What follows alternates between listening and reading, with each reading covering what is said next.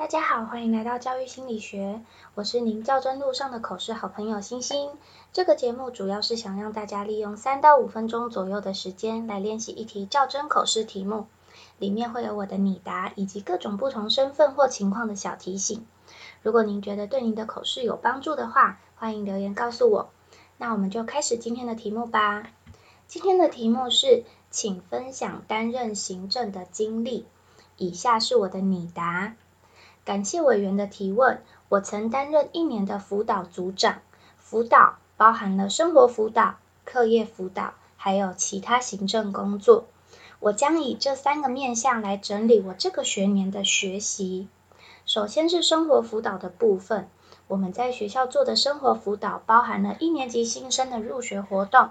各年级的生命教育、性平教育、家庭教育、职涯体验相关讲座，还有个案的辅导，以及给弱势群体的资源协助，例如教育储蓄户、奖学金申请等等。课业辅导的部分，则有一年级的课辅志工，二到六年级学习辅助的开班，以及和校外组织合作办理的针对经济弱势学生提供的一对一课辅。最后是辅导相关行政工作，包含了与全校老师的联系，定期和主任、专辅老师、兼辅老师，还有住校心理师开会，讨论辅导室与辅导相关的业务，还有其他公文的处理，对学全校教师的宣导等等的。以往在带班的时候，我只需要注意班上的学生，陪伴他们学习，在他们有辅导需求时，为他们寻求资源。但是担任辅导组长之后，全校所有的学生都是我要关心的对象。有了这样的经验，让我能更全面的了解我能如何提供学生资源，也知道怎样的学生适合怎样的协助。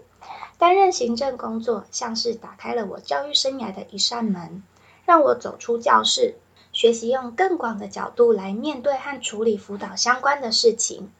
也因为有了这样子的经验。